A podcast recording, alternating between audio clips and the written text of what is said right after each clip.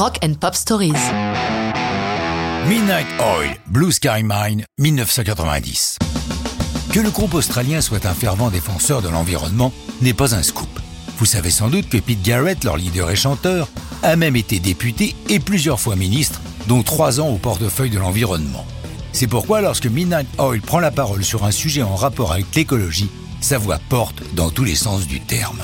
Avec Blue Sky Mine, il s'attaque à un sujet grave qui touche autant à l'environnement qu'à la santé publique. Les mines d'amiante de White Noon, exploitées dans le nord-ouest de l'Australie de 1947 à 1966.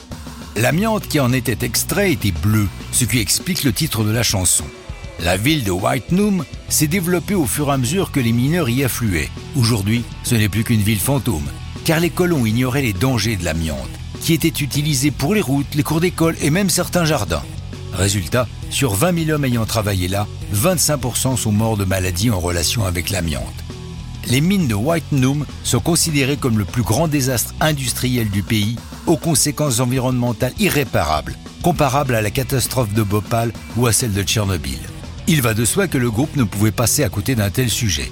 Musicalement, Jim Mogini, guitariste et clavier du groupe, a cette mélodie en tête depuis son adolescence. Certes, la musique va subir de nombreuses transformations au studio, comme l'a expliqué Warren Livesey, le producteur de l'album.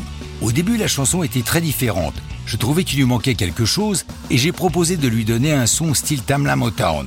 On a commencé à travailler sur l'orgue Vox, puis Martin Rodsey a eu l'idée de cette guitare avec un gros effet d'écho, et les garçons ont complètement modifié le refrain. C'était une façon de faire un peu tordue, mais le résultat fonctionnait. Blue Sky Mine est publié le 5 février 1990, accompagné d'un clip qui rend hommage à ceux qui ont souffert de ce désastre. Blue Sky Mine se classe haut dans les charts australiens, canadiens et américains, prenant la première place des hit rock. Quant à l'album Blue Sky Meaning, il est numéro 1 en Australie et top 5 dans de nombreux pays.